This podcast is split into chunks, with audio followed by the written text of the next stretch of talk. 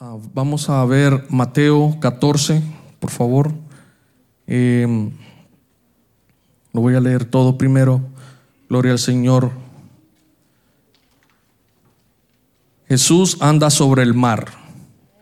Enseguida Jesús hizo a sus discípulos entrar en la barca e ir delante de él a la otra ribera entre tanto que él despedía a la multitud.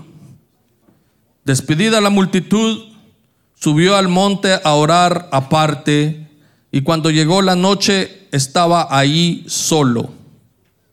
Y ya la barca estaba en medio del mar, azotada por las olas, porque el viento era contrario. Mas a la cuarta vigilia de la noche, Jesús vino a ellos andando sobre el mar. Y los discípulos viéndole andar sobre el mar, se turbaron diciendo, un fantasma. Y dieron voces de miedo.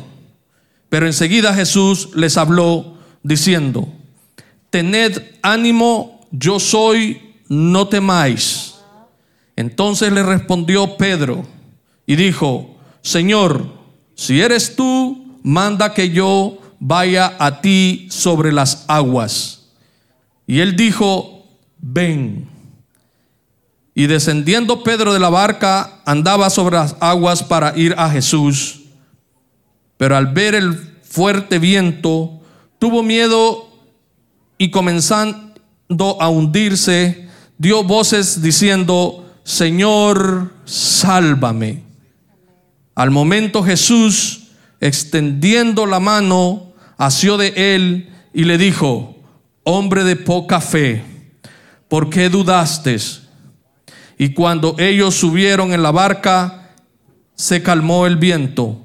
Entonces los que estaban en la barca vinieron y le adoraron diciendo, verdaderamente eres hijo de Dios. Gloria a Dios. Podemos sentarnos, hermanos. Gloria al Señor. Amén.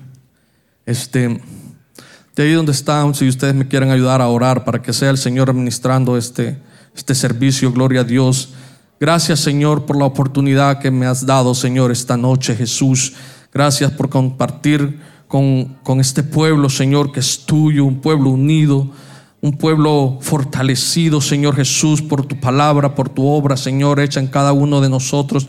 Gracias Señor, ahora queremos honrarte siempre con nuestra vida, Padre Santo, con nuestras acciones, nuestros pensamientos, nuestra palabra. Oh Dios, que tu palabra abunde en nuestros corazones, Jesús, que cantemos alabanzas al Señor Jesucristo.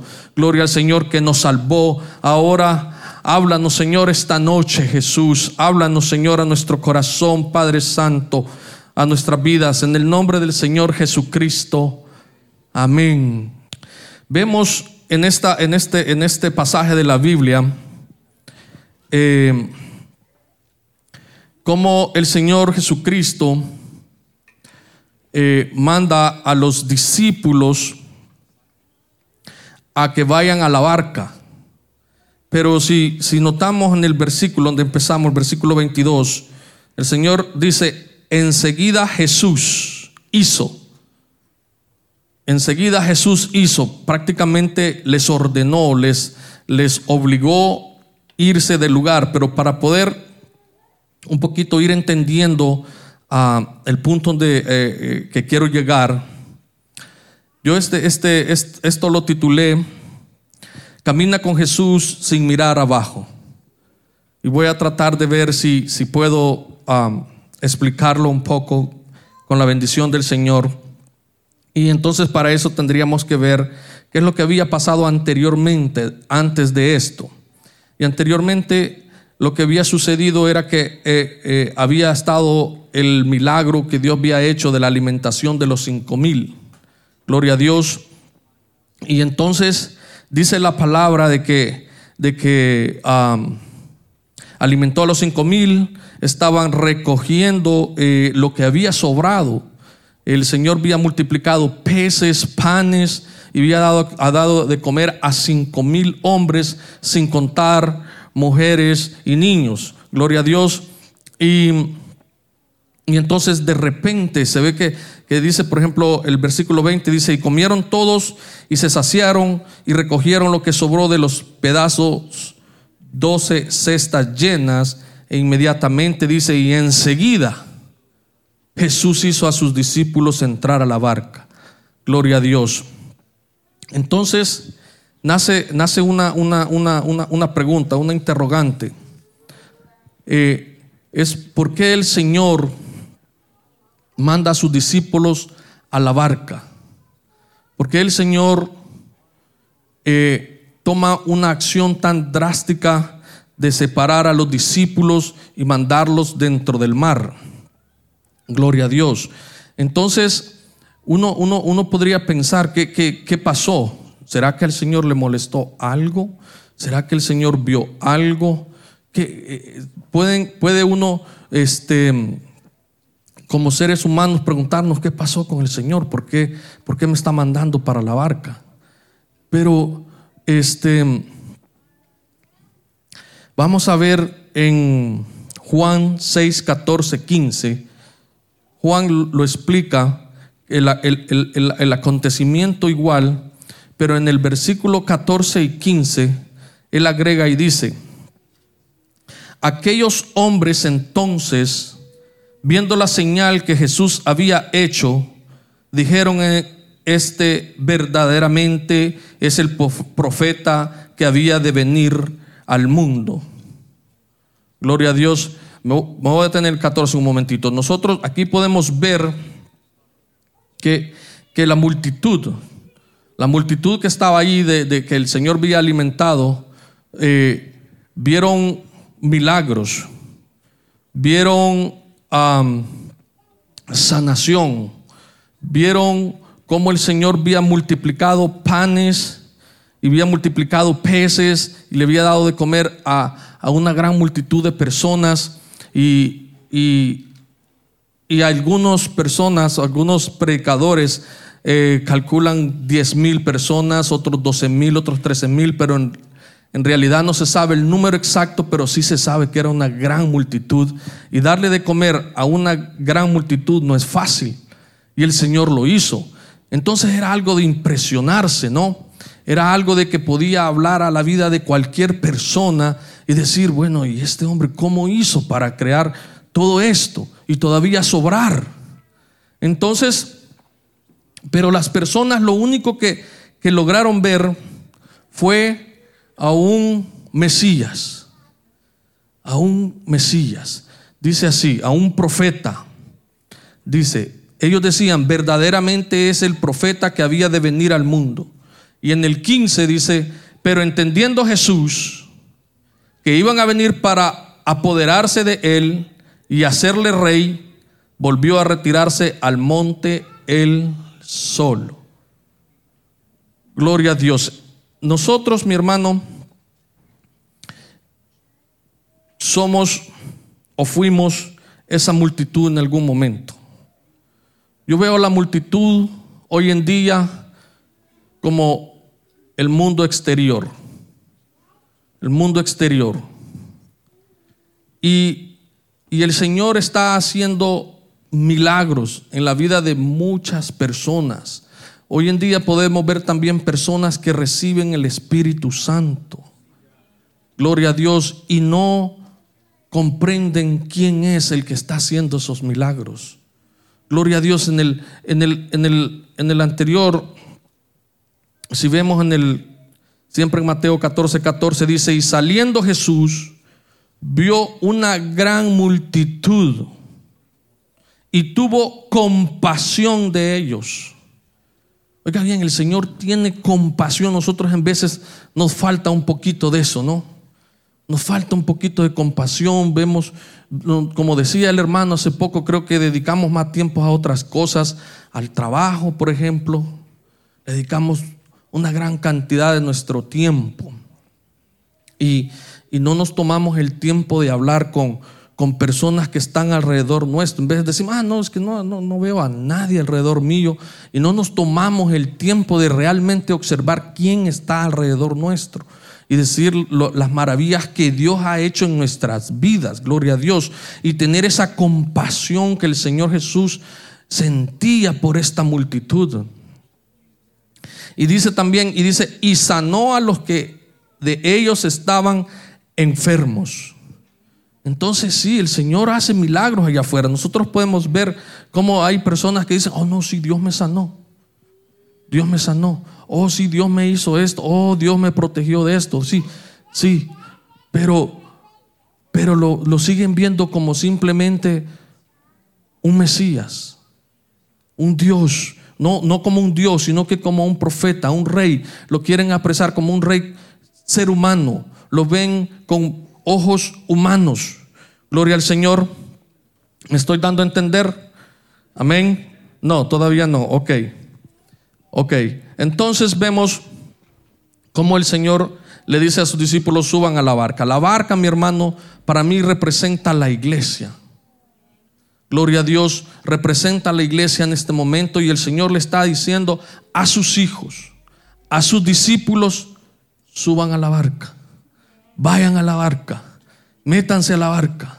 Gloria al Señor. Y, algo interesante, no, no, ningún versículo menciona que, que los discípulos se quejaron porque el Señor les dijera a la barca, a la barca. No dice, oh, Pedro lo conocemos como era. No dijo, oye Señor, ¿por qué yo me voy a quedar aquí a ayudarte a recoger las cosas, a despedir a la gente? No, ninguno. Todos subieron a la barca. Obediencia. Es muy esencial para un cristiano ser obediente a la palabra del Señor Jesús. Gloria a Dios. Amén. Y entonces dice que entre tanto que él despedía a la multitud, el Señor se encargó de, despedir la multitud. De, no sé qué hizo, no sé cómo, pero me imagino que pues les dijo, bueno, Dios me los bendiga, sigan su camino y yo voy a seguir el mío al monte. Gloria al Señor. Y entonces, y despedida la multitud, en el versículo 23, despedida la multitud, subió al monte a orar aparte. A orar aparte. Podemos ver en este versículo cómo es la grandeza del Señor Jesús en su humanidad, siendo Dios, buscó al ver estas personas confundidas, estas personas con el entendimiento opacado, si lo podemos decir de esa manera, no entender qué es lo que estaba sucediendo a su alrededor, viendo milagros, viendo cómo Dios saciaba su hambre. Hoy en día el Señor allá afuera está saciando personas, tratando de darles alimento, alimento de la palabra de Dios, tratando de saciar su sed y no se dan cuenta de quién lo está haciendo, mi hermano. Gloria al Señor. No se dan cuenta, no lo ven, no lo palpitan. Y, eso hoy en día nos corresponde a nosotros transmitir ese mensaje de Dios, de poderle transmitir, aquí hay alimento en este lugar. Aquí hay donde tiene sed, aquí hay ríos de agua viva en este lugar. Yo te invito que entres a la barca. Gloria al Señor. Yo te invito, entra a la barca. Pero el Señor, ¿qué hizo? El Señor dice que se apartó y se fue al monte a orar, a orar. Gloria al Señor, a orar. Mi hermano, el Señor no lo recriminó. No dijo, bueno, que no ven lo que estoy haciendo. No ven lo que he hecho por ustedes, sobró todavía. Hay de esto y simplemente me llaman rey. Un rey humano. Simplemente creen que soy el profeta, el Mesías. No lo reconocían. No lo reconocían, no reconocían en, su, en, su, en, su, humildad, en su amor, en su, en su, en su humanidad, desde un Dios de amor, movido en misericordia. No, no miraban al Señor, ellos miraban a un hombre bueno, Un hombre bueno. Por eso el pastor nos ha dicho que nosotros no podemos ser solo simplemente de malos a buenos y de buenos. De buenos tenemos que pasar a espirituales. A espirituales. Porque no los podemos quedar en este mundo siendo buenos. Tenemos que pasar a ese mundo nuevo que el Señor nos ha, permitido ver, que es un mundo espiritual y es diferente a lo que el mundo ve. Nosotros no, nosotros vemos más. Nosotros vemos su poder, vemos su misericordia, vemos su amor, vemos su mano, cómo se mueve en esta iglesia, su Espíritu Santo, cómo se derrama en esta iglesia, cómo Dios hace milagros en cada uno de nosotros diariamente. Gloria a Dios. Gloria a Dios. Jesús fue al monte y, y oró. Dice, y no oró por corto tiempo, oró por un largo tiempo. Dice el versículo de siempre en Mateo 14, 15, dice, cuando anochecía, ya era tarde, dice, cuando anochecía, se acercaron a él sus discípulos diciendo, el lugar es desierto y la hora ya pasada. Despide a la multitud para que vayan por las aldeas y compren de comer. Gloria a Dios. Yo, yo me imagino que cuando estaba esta hora de que, que, que la multitud estaba allí buscando de, de un milagro de Dios, buscando una palabra de alivio. Este, ¿qué horas podrían ser? ¿Cuatro? ¿Cinco de la tarde? Porque la vigilia tengo entendido que empezaba a las seis. Y la vigilia se comprendía de tres horas. Entonces digamos que le dieron de comer a esta multitud, suponiendo mi persona, ¿no? No lo dice la palabra, pero digamos que estas personas eh, fueron despedidas a las nueve. Gloria al Señor. Nueve de la noche, primer vigilia.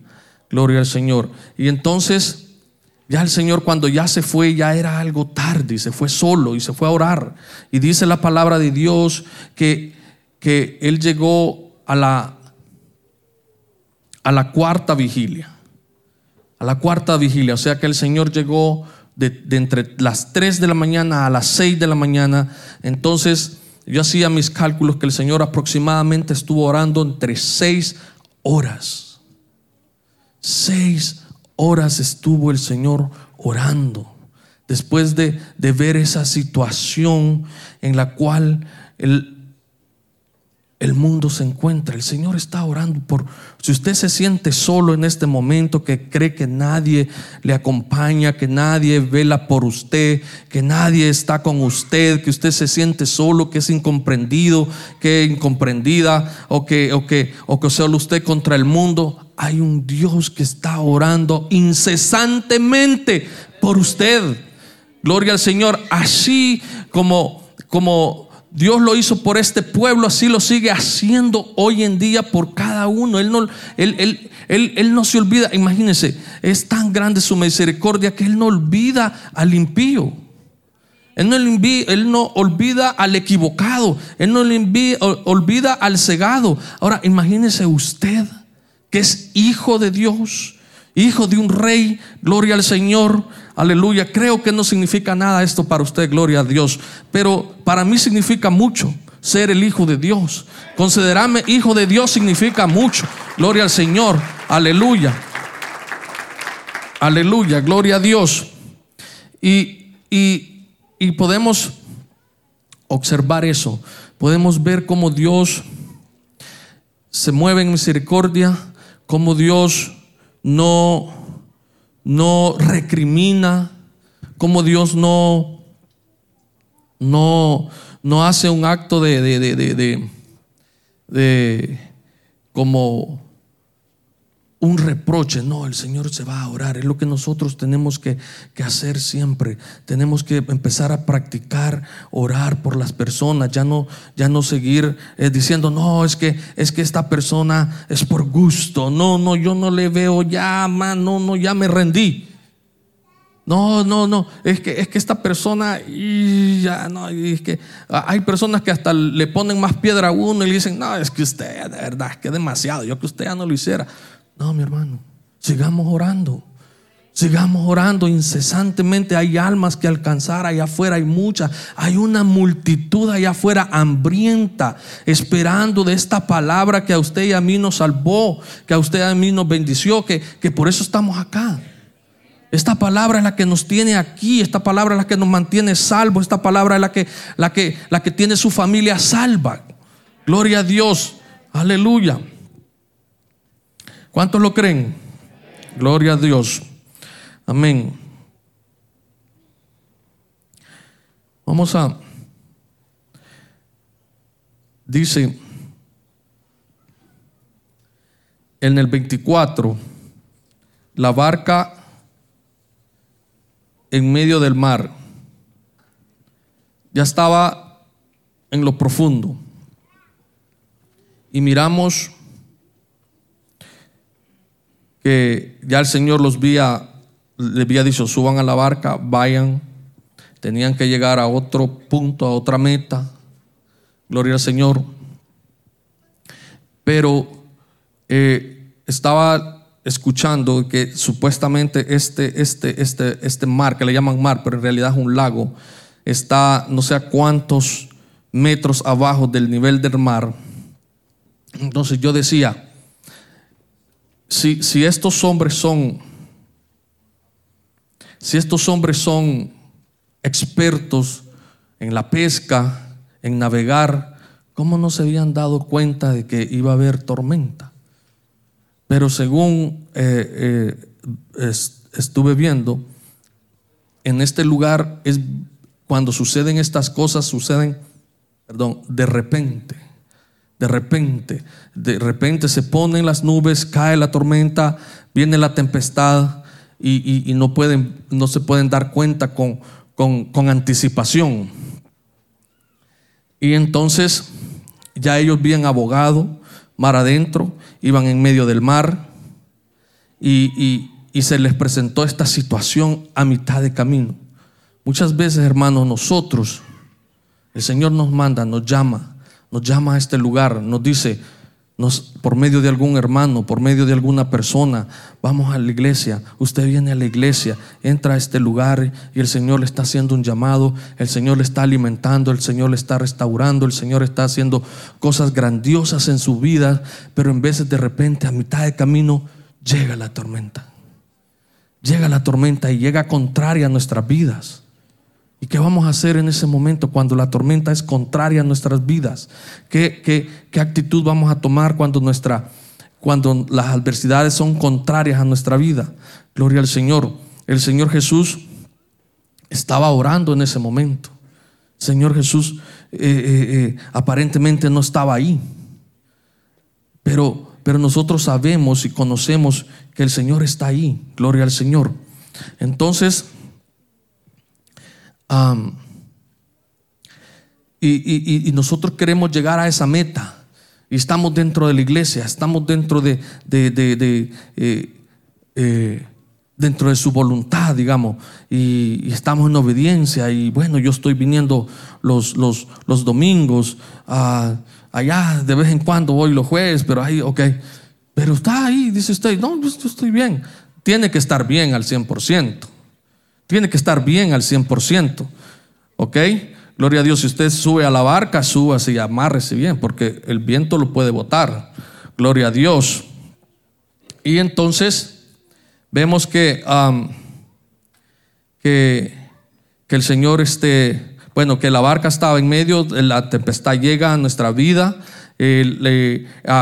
aunque estemos dentro de la barca, va a llegar y y tenemos que tener eh, un tipo de, actitud. Pero aquí vemos que los discípulos, como seres humanos, al igual que nosotros, vamos a tener en veces esas, esas situaciones emocionales, esas situaciones donde tal vez no comprendemos por qué ha llegado esto a nuestra vida tan de repente, por qué, porque estoy cruzando esta situación tan de repente. Gloria al Señor. Y,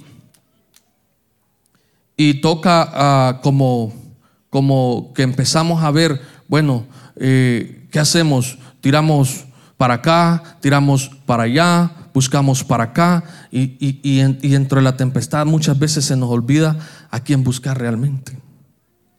Gloria a Dios. Se nos olvida a quién buscar realmente.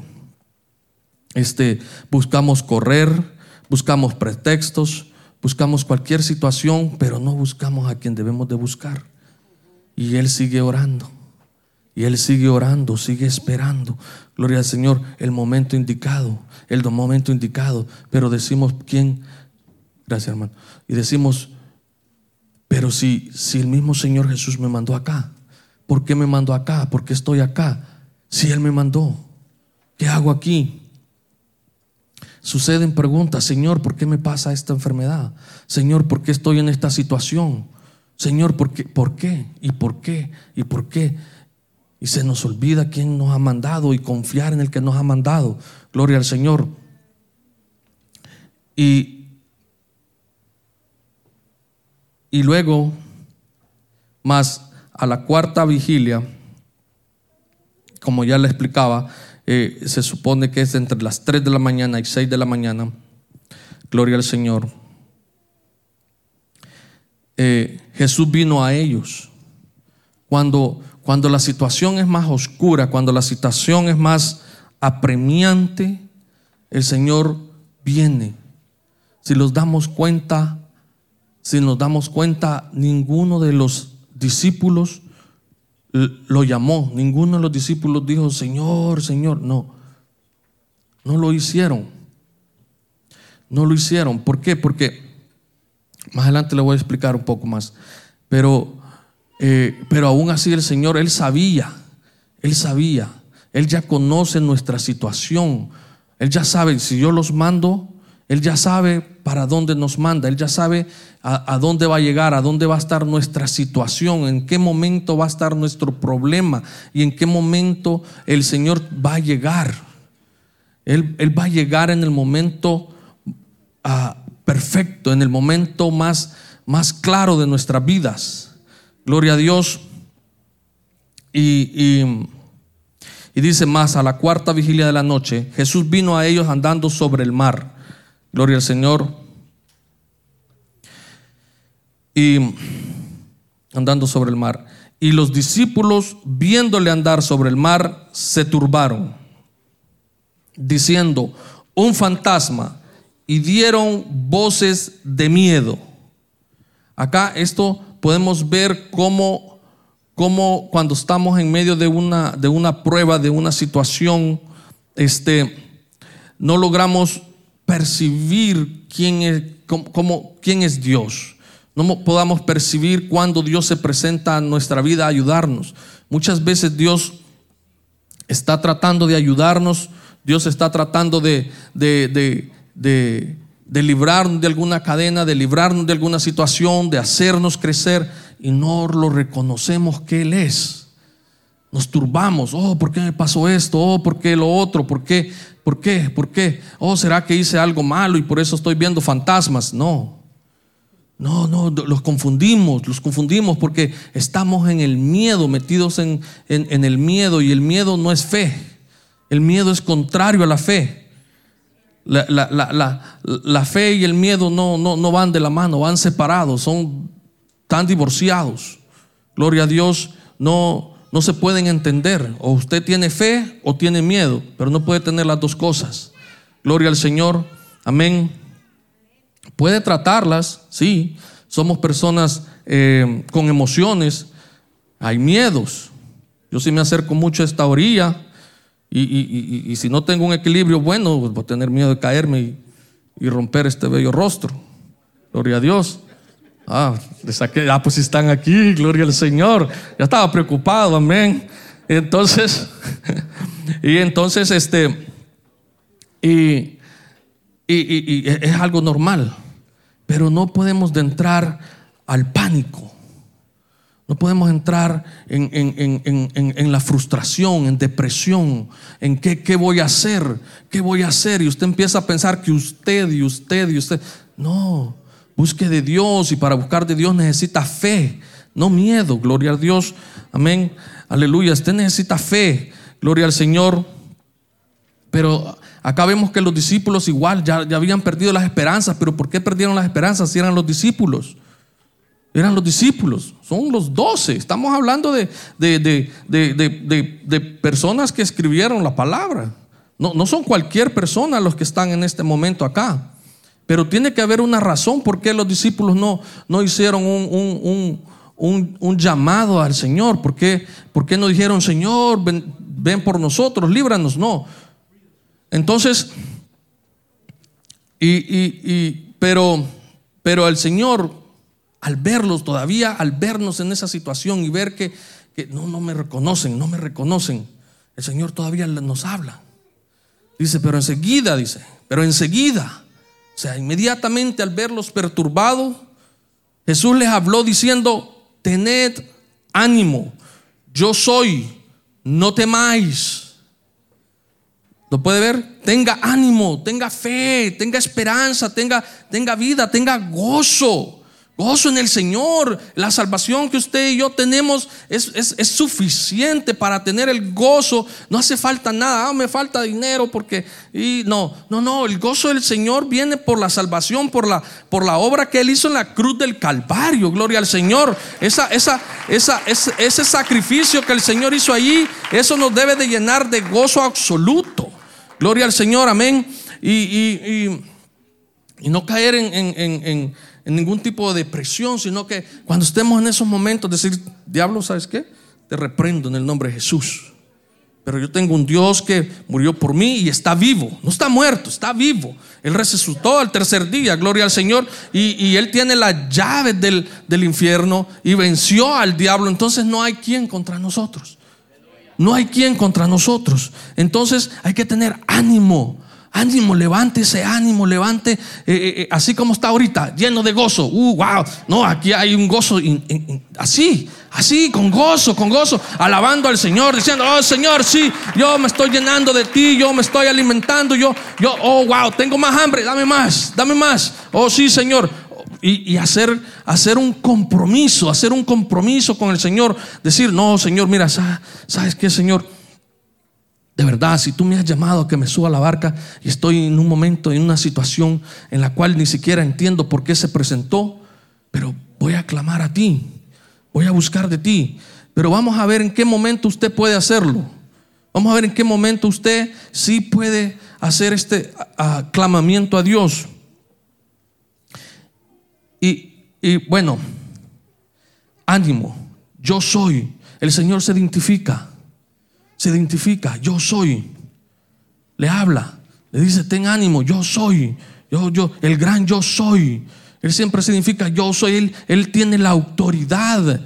El único que puede decir yo soy. Él el único que puede decir aquí estoy, vengo por ti, ten ánimo, confía, yo estoy aquí. Pero para que eso suceda, ¿qué es lo que no debe de haber? Miedo. ¿Sí se da cuenta?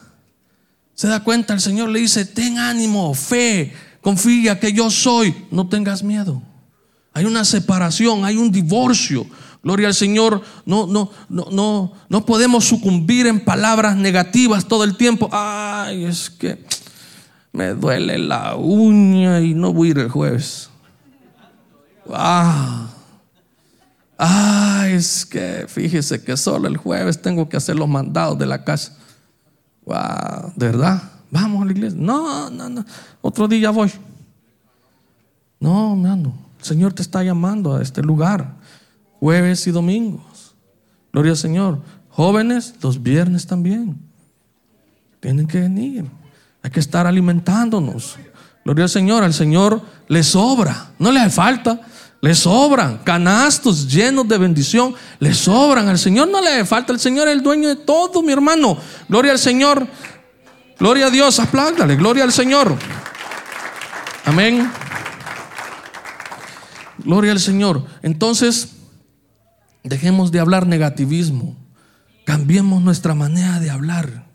Cuando usted habla negativo, usted mismo se está alimentando su miedo. Usted mismo está diciendo, cada vez que usted dice no puedo, mi hermano, usted mismo se está hundiendo, hundiendo. Y el Señor le está diciendo, ánimo, levántate. Levántate, varón, levántate, hembra, levántate, hijo, levántate, levántate. Yo soy tu padre, yo aquí estoy, confía en mí. Y usted, no, es que bien, no. Y si así se siente uno, imagínese el Señor. Pero Él sigue, pero Él no soy yo. Él sigue teniendo misericordia. Él sigue orando por usted. Él sigue así como lo hace esta iglesia por almas nuevas. Si, si, si usted está aquí por primera vez, es porque esta iglesia ora por usted. Tal vez hoy en día no lo entiende. Mire, yo le voy a contar, voy a hacer un paréntesis. Cuando a mí me estaban dando mis estudios bíblicos, yo me acuerdo que el pastor estaba acá y la pastora acá y nosotros acá al frente y él nos está dando el estudio y, la pastora en un momento dice, ay, dice, eh, nosotros estábamos orando por ustedes, esto es de Dios, y, pero si no me conocen. Yo ya empezó a mí, ¿cómo, ¿cómo puede decir que ella está orando por mí si no me conoce?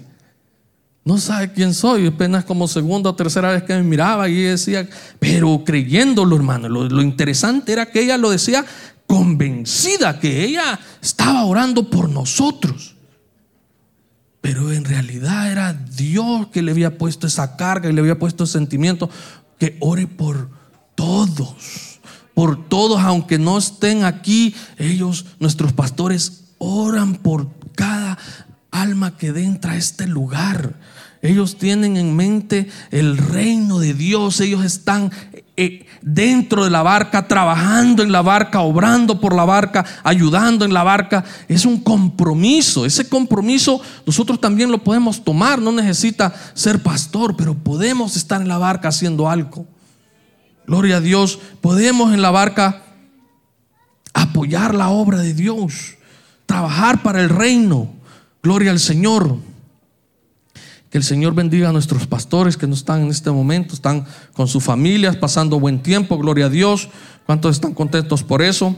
Aleluya, gloria al Señor. Este, entonces, si, si, si usted es nuevo, le decía, esta iglesia ora por usted. Tal vez ahorita no lo entiende, pero, pero Dios pone cargas en las personas a orar por, pues, puede ser su misma familia, puede ser su hermano, su tío, su primo, su alguien, pero esa persona es porque Dios le ha puesto carga por su, por su, por su alma, gloria al Señor, porque Dios le está llamando, le está llamando a la multitud, a la multitud que venga y entre a la barca, entre a la barca, gloria al Señor. Y entonces, pero tenemos acá a Pedro. Gloria al Señor. Pedro es uno de los apóstoles más, más interesantes, ¿no? Gloria al Señor. Porque aparentemente Pedro, Pedro era como, que como lo veo, como sobrado, ¿no? Como, como atrevido. Eh, Pedro hacía unas cositas que, que uno se queda admirado. Cuando iban a reprender al Señor, Viene y le quita una espada a un centurión y le, no le dio porque el pulso no le, no le dio, pero él iba a la cabeza, le quitó una oreja. Así de impulsivo era Pedro. ¿ah? Y entonces yo, yo, yo leía este versículo, el 28. Y dice, entonces le respondió. Oiga bien, cuando dijo respondió, para mí esa palabra es como que es respondón, ¿no? Allá en El Salvador alguien, un niño le contesta, este niño responde, quítese de aquí. No, muévase, vamos. ¿Dónde de respondón? Gloria a Dios. Sí, hermano, sí decimos. hermano. hermano Arturo. Así decimos, respondones. Entonces le respondió Pedro. Yo decía, Pedro, wow, qué feo, ¿no? Y dijo, Señor, si eres tú, manda que yo vaya a ti sobre las aguas. Gloria al Señor. Y, y, y, y yo me quedaba pensando, Pedro, Pedro, este, ¿por qué le dijo eso al Señor? Pero después empecé como, como a tratar de ver su, su, su, su carácter, ¿no? Tratar de ver qué personalidad tenía Pedro en ese momento, qué, qué, qué, por qué, si estaba en medio de la situación. No dice que, que la situación ya había pasado. Había, había viento contrario, habían olas, la, la, la barca seguía siendo azotada. Pero Pedro viene y toma en sí carácter y dice, ¿sabes qué? Ah, me voy a poner el saco y, voy y, y, Señor, en pocas palabras estaba diciendo, si me das permiso, si me das permiso, y tú mandas a que yo vaya a ti sobre las aguas, entonces Pedro hizo un acto de fe, un acto de fe. Y dice, no, yo confío, si tú, si tú estás diciendo que yo tenga ánimo, entonces yo voy a tomar la actitud y voy a tener fe y voy a creer que eres tú y me voy a quitar todo miedo. Todo miedo. Yo, yo sé nadar, pero yo quiero caminar sobre las aguas. Pedro sabía nadar, era pescador. Y entonces, pero él, él, tomó un acto de fe y dijo, no, yo voy a caminar sobre las aguas porque el Señor está aquí. Y él dice que no tenga miedo. Y él dice que Él es. Yo lo voy a hacer. Y los otros han de haber dicho, wow, este Pedro se enloqueció, ¿o qué? Que no está viendo que, cómo, cómo está esto. Y Pedro en un momento, en un momento él dejó de ver toda la situación que estaba alrededor de él y solo vio al Señor que le estaba diciendo, ten ánimo. Yo me imagino que él lo empezó a ver a los ojos y se empezó a llenar de fe y se empezó a llenar de una confianza y se halló y dijo, no, de aquí soy. Gloria a Dios y le dice, Señor, dame permiso. Señor, permíteme. Yo quiero caminar. ¿Cuántos en estas noches quieren caminar con el Señor sobre las aguas? Hay alguien que tiene en este momento ese deseo de poder caminar con el Señor sobre las aguas. Tal vez no va a caminar sobre las aguas de aquí de Lake Norman. Gloria a Dios. No esté pensando eso, van a decir, hermano William dijo. No, no, no. No, mi hermano, le estoy hablando de caminar en el Señor. Gloria a Dios, estoy hablando de caminar en fe, en fe, en fe, en caminar hacia el Señor, gloria al Dios. Entonces, y tomar la misma actitud que Pedro tomó. Gloria a Dios. Pero si, si, si, si podemos ver um, cómo Pedro eh, no, no, no hace solo decir Señor y um, si eres tú, manda que yo vaya a ti sobre las aguas y Pedro se tira. No. Pedro no se tiró inmediatamente. Pedro no hizo, no hizo ese, eh, porque la tempestad ahí seguía.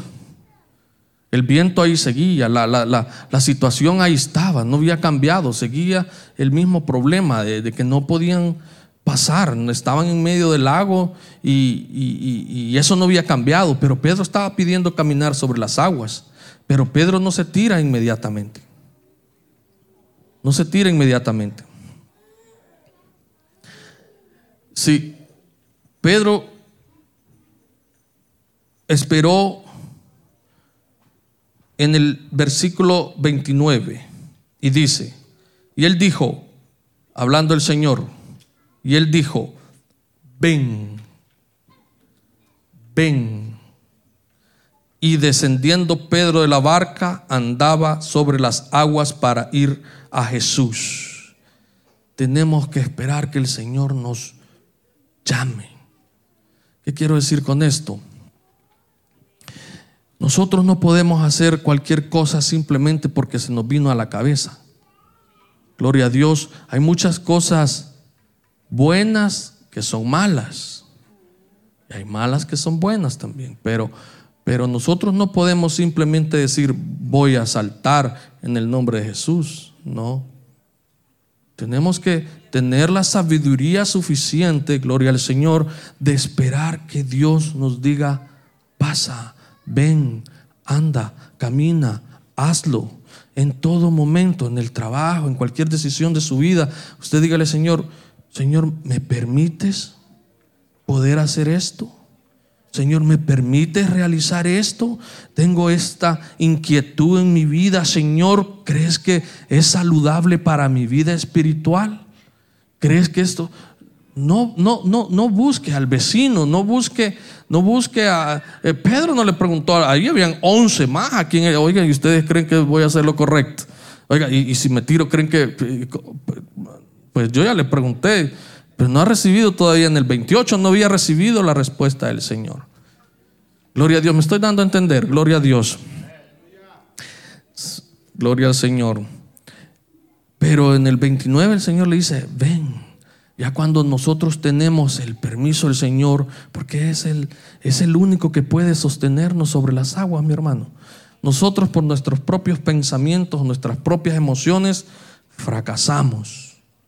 Fracasamos, mi hermano, fracasamos. Yo, yo, yo se lo puedo decir por experiencia propia. Yo, antes de venir a este país, yo podría decir que estaba más o menos bien, por lo menos, pues me sostenía. Pero como lo dije, me sostenía yo según solito. Ah, no, esto ya, ya, ya lo tenía. Pero como no tenía al Señor en mi vida, Solo miraba para abajo y no miraba para arriba. Yo no decía, oh, Señor, gracias. No, no, yo seguía adelante. Oh, ya, ya. Y empecé a hacer desórdenes y desórdenes en mi vida.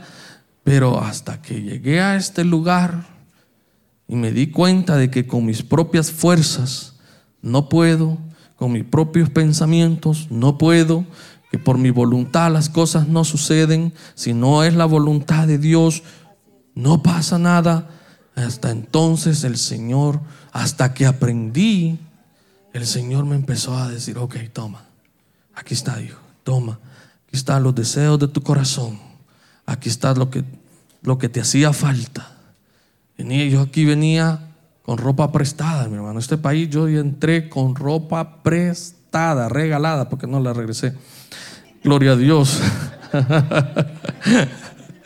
regalada. Entonces, y, ahora ya me puedo comprar, bueno, ya me compré un traje, ¿no? no, Señor, pero esto es el Señor quien lo hace, mi hermano.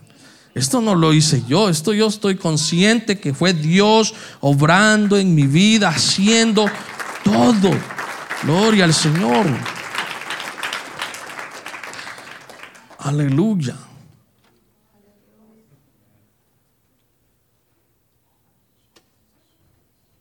Gloria a Dios. Pues vemos a Pedro, un hombre lleno de fe, creyendo, caminando, y el Señor le habla, y Pedro desciende de la barca, y andaba sobre las aguas, no se sabe cuánto caminó, pero dice que andaba, andaba. Y, y luego Dice, dice, pero al ver el fuerte viento, o sea, al ver el problema, volteó, ya Pedro como que le menguó la fe y vio el primer olaje que le venía y dijo, uy, uy, uy, no, líbrame Señor. No, pero no dijo eso. Dice, vio el, fuerte viento, dice, fue el, le llegó un viento y lo asustó. Y dice, tuvo miedo. ¿Ok? Aquí volvemos a ver la palabra miedo. Ve cómo, ve cómo, ve cómo el miedo nos perturba en nuestra vida. Ve cómo el miedo nos merma, ve cómo el miedo atranca nuestra bendición. Atranca nuestra bendición. Y, dice, después que Pedro empezó a tener miedo, y si usted se da cuenta, dice punto y coma, y dice, y comenzando a hundirse. O sea, no, no, no, no, no se fue como piedra, ¡boom! No, empezó. Cuando nosotros, ¿qué quiere decir? Cuando nosotros empezamos a que el vientecito eh, empieza a llegarnos, es que, ay, no, ¿qué, qué es esto? Y, el problema se empieza y empezamos a desenfocarnos de, de, la mirada del Señor, caminando hacia el Señor, en la mirada en Él, dejando de ver hacia arriba y volteamos a ver hacia abajo, entonces es cuando empezamos a caer. Poco a poco, mi hermano. No cae de un solo. Su bendición no es que... No. Esa medida usted empieza a dejar de hacer esto, a dejar de hacer lo otro. Ya cuando acuerda, cuando acuerda está hasta el cuello del agua. Gloria a Dios. Sí. Por eso es importante venir a la iglesia. Porque si usted no se alimenta, usted se empieza a hundir. Usted empieza a, a perder fe. Porque empieza a ver más sus propias fuerzas. Por eso, por eso era muy importante la oración. Porque cuando nosotros Deja, por eso, yo creo que por eso Dios ora por nosotros, porque nos conoce tan, pero tan bien, que a decir, no, este ora, pero cinco minutitos. Y cuando el reloj se equivoca, pero cuando el reloj no se equivoca, alcanzará uno. Gloria a Dios. Pero el Señor sigue orando incesantemente, mi hermano. La oración es muy importante porque cuando nosotros dejamos de, de orar, y yo creo que esto como, como, como, como servicio a varones creo que nos, nos, nos, debería de interesar porque yo creo que nosotros, a mí pasado, a, mí me ha pasado, que en veces yo oro, sí, tal vez logro tener mis 10, 15 minutos y ya, pero como que se me acaban las palabras. Hay veces voy en el carro, pongo una alabanza y, oh sí, Dios, gracias. Y, y cinco minutos y, yo, yo, ya me estaba volviendo bien automático en eso, ¿no? Una alabanza, una oracioncito, llévame, tráeme y se acabó. Y ya, esa es la oración completa. No, nosotros, y me fui para atrás otra vez, pero nosotros tenemos que tener una intimidad con Dios. Tenemos que tener esa en la oración, en la oración, esa intimidad con Dios. Es en el único momento en que usted puede tener esa conexión, esa mirada para poder caminar, es, en la oración. En la oración, el Señor está allá solo orando, pero si usted llega, a Él no le importa que lo interrumpa. ¿Está entendiendo? El Señor quiere escucharnos. El Señor quiere escucharnos. Él, tal vez si usted tal vez dirá, mm, solo necesito esto, pero no necesito mucho, mejor lo dejo así. No, ese poquito Dios quiere escucharlo. Eso el Señor quiere escucharte, mi hermano. El Señor quiere escuchar tu oración, quiere escuchar tu voz. ¿Por qué? Porque Él no lo sepa. No, Él lo sabe. Él lo sabe. Es porque nosotros, varones, no sé si las hembras, pero los varones somos un poquito orgullosos, ¿no? Y nos da como hasta con Dios penita hablar. Nos da pena decir, no, que si le digo, va a decir que soy débil. Somos débiles, hermano. Somos débiles, somos a la par del Señor unos chiquillos. Y Dios quiere a sus chiquillos, Dios quiere a sus hijos, mi hermano, usted, mi hermano, varón, hermana también. El Señor nos ama. El Señor quiere que olvidemos todos esos complejos que traemos del mundo, del pasado, de que si, de que si, si no rompo, me rompen. No, eso se acabó, eso era ya en el mundo. Aquí es de que, Señor, yo doblo rodillas ante ti. Señor, necesito de ti. Me encuentro en esta situación. Estoy atormentado, tribulado. Oh Dios, te entrego mi situación. Te entrego este dolor. ¿Por qué? Porque dejamos el orgullo. Ya, ya no somos yo puedo Ya no somos yo puedo, yo, yo, no, yo, yo, yo, yo le hago, no, pero aquí me acomodo, pero aquí me quito, aquí me pongo. No, no funciona. No funciona. No funciona. Tiene, tenemos que buscar. Dios está ahí esperando que yo ya sé tu problema. Pero expónmelo. Quítate el orgullo, porque si usted tiene orgullo, ¿cómo recibe? Tampoco puede recibir de Dios. Si, si usted está de orgulloso y le quieren dar esta botellita de agua, que la voy a ver.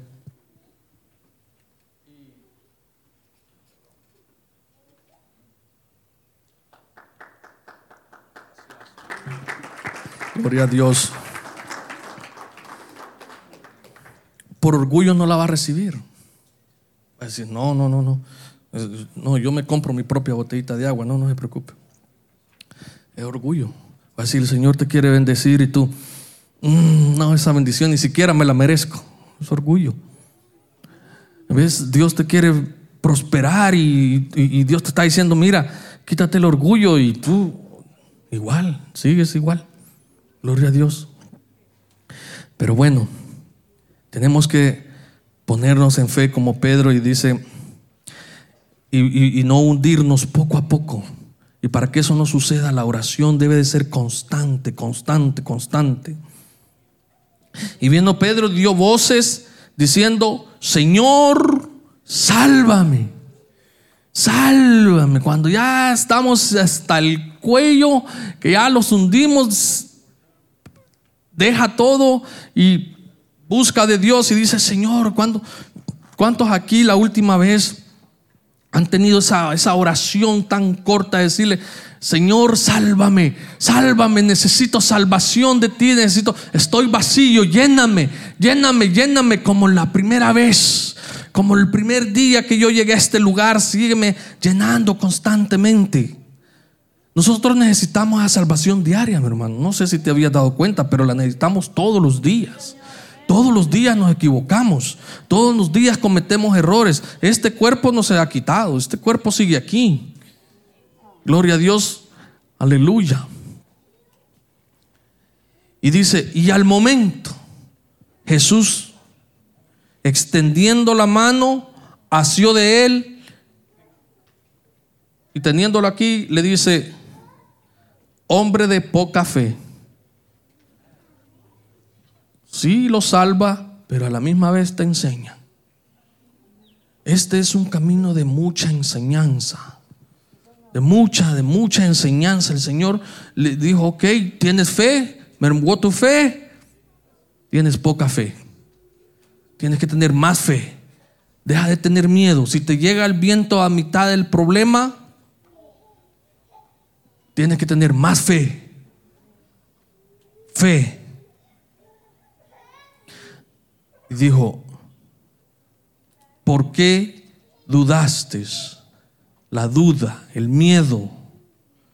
Vemos cómo hay un- una palabrita fe y hay duda, hay desánimo, hay miedos, hay muchas cosas contrarias a la fe, pero solo la fe es la que puede combatir todas esas cosas. ¿Por qué? Porque solo hay un solo Dios. Hay un solo creador, hay un solo Padre que nos cuida, que nos protege, que nos da la vida. Gloria al Señor. El único que nos puede salvar es el Señor. Gloria al Señor. ¿Por qué dudaste? Es una pregunta que el Señor hace. ¿Por qué dudaste? ¿Por qué estás dudando, mi hermano, mi hermana? ¿Por qué estás dudando esta tarde o esta noche? Y, y- y- tienes, ¿será o no será? ¿Será que Dios me va a librar de esta? ¿Será que de verdad que Dios me va a auxiliar? ¿Por qué dudas? ¿Será que Dios me va a ayudar en esta situación? No dudes. No dudes. No dudes. Yo quiero darle una un, un testimonio. Tengo tiempo por eso. Y, y este testimonio es un testimonio de, de iglesia, de grupo, de, de este pueblo, de estos hermanos que, como les decía al principio, yo estoy orgulloso de ser parte de ustedes. Gloria al Señor. Porque yo, sin ustedes, yo veo aquí hermanos que se suben a este lugar. Wow, yo no sé cómo el pastor ha tenido la confianza de decirme a mí, teniendo tremendos hermanos acá que, que, conocen, que saben de la palabra de Dios y, y, y, no sé, yo, siento, yo aprendo mucho cuando ellos están acá. Yo aprendo mucho. Pero también he tenido la oportunidad de conocer personas que han tenido la carga por mi esposa, por mí, en orar, en sentir esa carga por nuestra situación, en obrar en fe, en creer que sí se puede. Gloria a Dios. Nosotros, por ejemplo, en mi caso, hablando de mi testimonio, yo cuando estaba bien joven, me fui a hacer un examen que quisiera acordarme por qué fui, pero el Señor no quiere que me acuerde. Pero me fui a hacer un examen. Y en ese examen me dijeron que yo no podía tener hijos. Que pues, bueno, las opciones que me daban eran adopción prácticamente. Pero dije yo, bueno, en ese momento de mi vida, yo no tenía, pues, honestamente, deseo de, de tener familia. Yo fui hijo de madre soltera. Y eso creo que me marcó, porque yo decía, yo no quiero hijos, porque yo no quiero dejar hijos así, allá, aquí, no. Entonces, em, yo dije, no, está bien. Aún en mi poco o nada entendimiento, decía, ah, gracias Señor, porque no voy a poder dar hijos. No voy a tener ese problema. Pero bueno, uno crece y, conocí a mi esposa, gracias a Dios. Me dio una excelente esposa, una, una una, esposa que, me procura, que me cuida y que siempre ha estado ahí para mí, me ha apoyado en mi trabajo. Ha sido buena, ha sido, sido mi consejera. Bueno, en veces le digo que si es mi conciencia, ¿no? Es que en veces me dicen, yo, ¿de verdad? Uh, sí, ya, en serio, yo no, ok, solo estoy bromeando, tranquila. Pero ella, ok, mi conciencia. Ok. Gloria a Dios. Aleluya. Eh, entonces, yo, yo le platiqué a ella, mira, cuando nos acompañamos, fíjate que yo, yo te tengo que decir esto, yo, yo no puedo tener familia. Yo ya me hice un examen y, y en ese examen yo salí negativo y no puedo tener familia. Y ella me aceptó, ella me dijo, no, está bien. Ella estaba joven, tenía 18 años y, tenía sueños y, ilusiones vivas. Yo venía de, perderlo todo. Yo, yo, en mi país, yo había dejado hasta mi familia, yo había perdido absolutamente todo lo que había podido hacer lo perdí de la noche a la mañana. Las cosas son efímeras, solo Dios no, pero lo demás es efímero. Usted hoy puede tener y mañana se va. Si no es de Dios, se va. Se lo digo con propiedad porque me pasó. Gloria a Dios. Entonces, cuando yo la conocí, yo estaba en, un, en una depresión sin darme cuenta y hablé con ella, nos, acompañamos y, y entonces empecé yo a salir de esa depresión al ver su ánimo y su... su dije yo, no, yo no me puedo quedar así, ¿no? Vamos a tratar de salir adelante y me ayudó a salir de esa depresión, a tener nuevamente... Eh, por eso le digo, Dios me la puso, porque que ya yo ya venía hundido. Yo, yo, mire hermano, yo solo pensaba yo traía una deuda bastante considerable y yo solo decía, si trabajaba cuatro horas, me daba igual. Si trabajaba ocho, también. Diez, igual. Yo solo quería pagar y morirme. Era lo único que yo pensaba. Pagar y morirme. Así viví un poquito más de tres años pensando eso. Solo decía nada. Yo llegaba a una casa, mi hermano, a un apartamento que había rentado solo.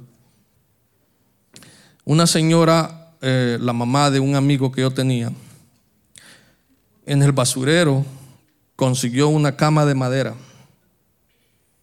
Y me dijo, ay, hijo, hijo, ella me trataba bien.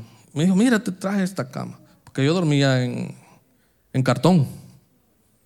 No había querido comprar nada. Yo estaba, pues me daba la vida, me daba igual. Ya lo había perdido todo. Yo no le miraba ya sentido a la vida. Entonces, vino la señora, llegó un día con el amigo, con, con mi amigo. Eh, me llevaron algo de comer y vio, y ahí duerme, sí, ok. Al día siguiente vino con esa cama que me dijo que la había hallado en el basurero. Luego, como a los tres días, dije, bueno, le puse los cartones y ahí dormía. Como a los tres días, llevó un colchón. Estaban mejor los cartones. Estaban mejor los cartones. Unas pelotas. No, unas manes, pero así. Yo, yo era como el Chucho Ruin. Ahí donde me decían, échate, ahí me echaba. Y, y, allí, ahí dormía, ¿no? Yo amanecía todo dolorido, pero allí seguía durmiendo. Y entonces, y tenía ella misma, de otro basurero, yo no sé dónde recogía tanta cosa, me llevó un sofacito así. No cabía yo y me, me recostaba me quedaba. Y en medio tenía una madera que me la metía acá en la costilla, pero yo ahí me quedaba. Yo estaba en la vil calle, hermano. En la vil calle. Entonces, pero es que no le encontraba un sentido a mi vida. Yo, yo, yo pensaba, yo todito esto me lo merezco. Yo todito esto me lo merezco. Todito esto es porque, porque mi vida fue desordenada, porque hice aquello y me culpaba y me culpaba y me culpaba y me culpaba. Y sentía que la vida me estaba dando lo que yo merecía. Pero volviendo al tema, llegamos a ese punto, llegamos a la iglesia y seguimos trabajando y seguimos trabajando, seguimos trabajando. De repente hablábamos de hijos, pero no, no, no, no, no, no, no, no comprendíamos como que, como que yo estaba todavía con aquello de que no y que no puedo. Pero ella me decía, no está bien, pero yo no entendía que ella lo hacía porque yo no me, no me sintiera mal. Yo no entendía eso, pero e-, ella me, como que después ella, pero hubo un día que ella me habló y me dijo, vamos, a ver, ok, está bien, vamos. Me puse en disposición. Este, fuimos a una clínica aquí. Me vuelven a hacer el, el examen. Cero pollito, dice el pastor. Nada, nada. Bueno, pero aquí nos dijeron que teníamos que hacerle los exámenes a los dos. Y ella, pues bueno, dijo, no, yo, yo estoy bien. No, sí, hay que hacérselo a los dos. Entonces viene, le hicieron el examen a ella y vaya sorpresa, porque no es nada agradable, pero salió que tenía fibromas y estaban grandes. Una, nosotros tenemos una fotografía, pero no quisimos traerla porque es muy, impactante, pero una es de este tamaño y la otra un poquito más pequeña. Eran dos. Entonces, cuando le hicieron la operación de, retirarle las, las, fibromas, antes de eso le hicieron un ultra y le dijeron que una de sus trompas estaba cerrada. Le dijeron, una está cerrada. Entonces, si, si, si estás planeando tener hijos, le dijo, tenemos que como eh, le hacen como, les tiran un líquido para que ver si pueden remover el obstáculo. Y le dijimos, ok. Entonces dijo la señora, sí, lo vamos a hacer en la misma operación, se puede hacer y ok. Cuando la doctora salió de la operación, estábamos ahí en la sala de espera, estaba el pastor, y el hermano Alejandro y yo.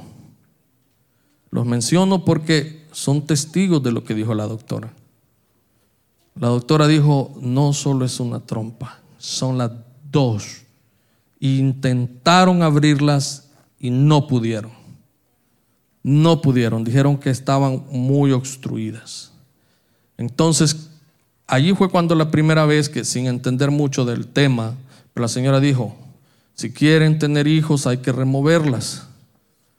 Pero como le digo, no entendí mucho del tema y, mejor dije, no, déjela así, vamos a ver, a ver qué pasa. Ok, se quedó así, pasó la operación y nos quedamos. Nos quedamos en, parados, esperando, no sé qué esperábamos, pero ya no tomamos acción, ella cayó en un momento de como de depresión, como de que, wow, ¿cómo es posible? ¿Qué pasó? ¿Por qué si se suponía que el problema era yo? Y resultó que también ella, ¿no? Y para ella eso fue un golpe muy duro. Y lo entiendo, fue duro. Entonces, pero yo le decía, mira, mira, tenemos que, que seguir adelante. Si Dios no, no nos ha permitido esta situación suceda naturalmente, vamos a buscar la manera. Vamos a seguir intentando, vamos a seguir tocando puertas. yo le comentaba a mi pastor y, otras personas, el pastor me decía, sí, sí, sí, podemos ir, este, hasta una vez me dijo de que ah, en Colombia habían buenos médicos, que él me podía contactar con alguien allá, pero yo tan lejos allá, con ella, sin conocer, yo la pensaba.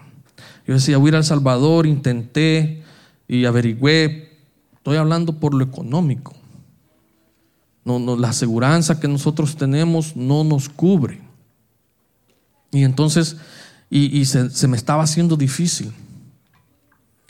Entonces, pero un día, no sé cómo yo la vi a ella y la observé y dije yo, no, ella, ella no está bien, no está contenta, no, hay algo que le falta. Yo sabía que era. Pero aquí mi hermano, varón, es cuando un varón tiene que tomar una decisión. En veces tal vez las, las esposas no nos quieren decir las cosas es porque, porque hay un dolor interno que les cuesta uh, como expresarlo, porque, porque es, es, es, es, difícil, es sus sentimientos, sus... sus eh, y uno de hombre en veces es muy, muy insensible, tal vez no percibe. Yo, bueno, yo tengo ese problema, me cuesta percibir en el instante, ¿no? Como que me toma un tiempito pensar, bueno, ¿qué me quiso decir? Y no, también hay que ser un poquito más claras con uno. Díganle a uno, mire, me siento mal. sí, porque cuesta. Entonces, gloria a Dios, fuimos, llegamos, ya me está yendo el tiempo ahora sí. Entonces, cuando llegamos al doctor, mi hermano, el doctor inmediatamente dijo, bueno, todito esto, tú, tú tienes este problema y tú tienes este, cortarlas quitarlas, removerlas. Mi hermano, nosotros, como le digo yo, muchos hermanos se acercaron a mí, se acercaron a mí y me dijeron, hermano, usted va a tener su familia, fuimos a un retiro. Yo en ese retiro aprendí de que mis palabras no tenían, mis palabras viejas no tenían ese poder y no podían influir después de la sangre de Cristo. Gloria al Señor. Y dije yo, yo voy a seguir creyendo en fe. Y esto transcurrió entre tres o cuatro años, viniendo creyendo, viniendo creyendo. Y en los últimos dos meses, la respuesta única que encontrábamos era otra operación. Otra operación. Sus trompas tienen que ser cortadas.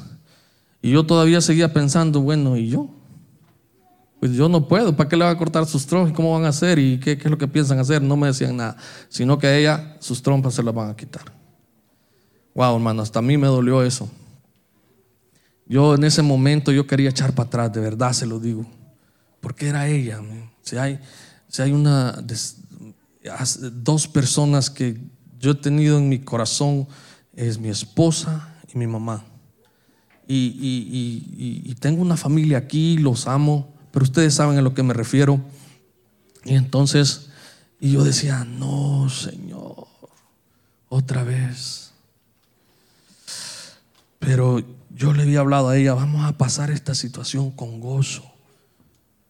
ya no nos, ya, no, que no hagan quejas. O sea, yo sé que no es fácil, yo sé que no es fácil, pero eh, eh, esto hay que hacerlo con gozo, hay que verlo, hay que, es un proceso. Es un proceso, sí difícil, tal vez dirá, no, pues como no es usted, sí, sí lo entiendo, pero, pero es que no podemos caer en depresión, no podemos caer en, en negatividad, teníamos que estar en fe, creyendo, creyendo, creyendo todo el tiempo. Aunque el doctor seguía diciendo operación, venimos la última vez que nos sentamos con él y dijimos, miren, queremos una, un examen más, un examen más para ella. Y dijo, bueno, está bien, entonces vamos a regresar, le dijimos después que hagamos el examen.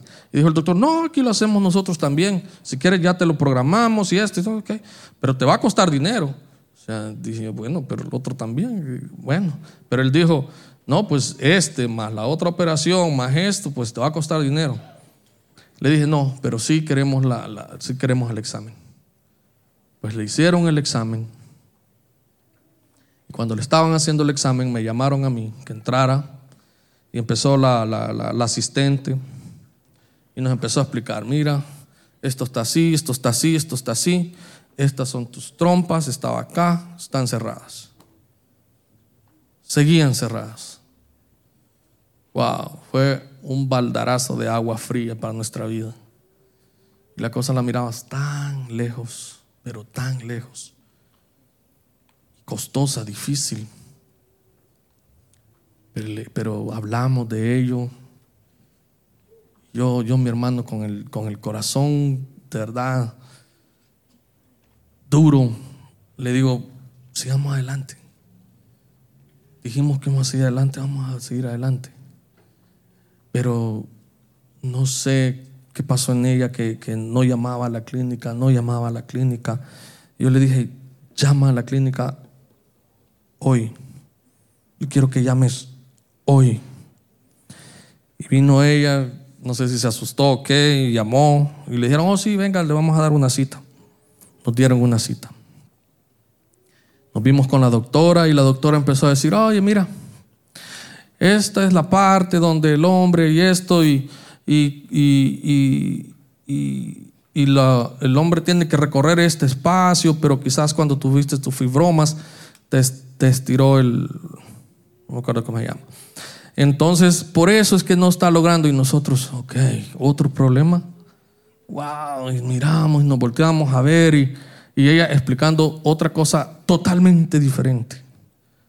Y nosotros esperábamos que nos dijera qué pasó con las trompas. Pues ya sabíamos, ya supuestamente, ya sabíamos. Pero vino ella y le dice, oiga, ¿y mis trompas cómo están? No se están bien, dijo. Así. Esas están bien. Esas no hay ningún problema. El problema es que el recorrido y lo único que vamos a hacer es que te vamos a ayudar a que llegue eh, eh, el, esperma a cerca del óvulo. Sí, pero nos dijeron que las trompas están cerradas. No, no, no, las trompas están perfectamente bien abiertas. Gloria al Señor, oh my God. Las trompas, mi hermano, estaban abiertas. Y la señora dijo, ¿esto ya lo quieres? Sí, dijimos, sí, sí, ok. Y él Ah, no, dijo este, el examen le salió bien. Está, él está normal. Hermano, cuando yo pedí mi historial, todo el tiempo aparecía cero. Y, y el hombre tiene que tener cuatro para que dé para que dé diez, para que para que de no sé qué número, que el porcentaje puedan agarrar 10. Yo estaba a cero. Cero. Todos los porcentajes, el resto de porcentajes que estaban bajos subieron más del 50%. Llegó a un punto normal. Normal. Me explicaron que los, los que, que los que ellos escogen no habían ni uno los que, los que no están desnucados, los que no, los sin no había, uno bueno no había, estaba malo. Cero, no había probabilidades. Pero cuando fuimos a ese último examen, me dijo, tienes dos. Y con ese dos se puede trabajar.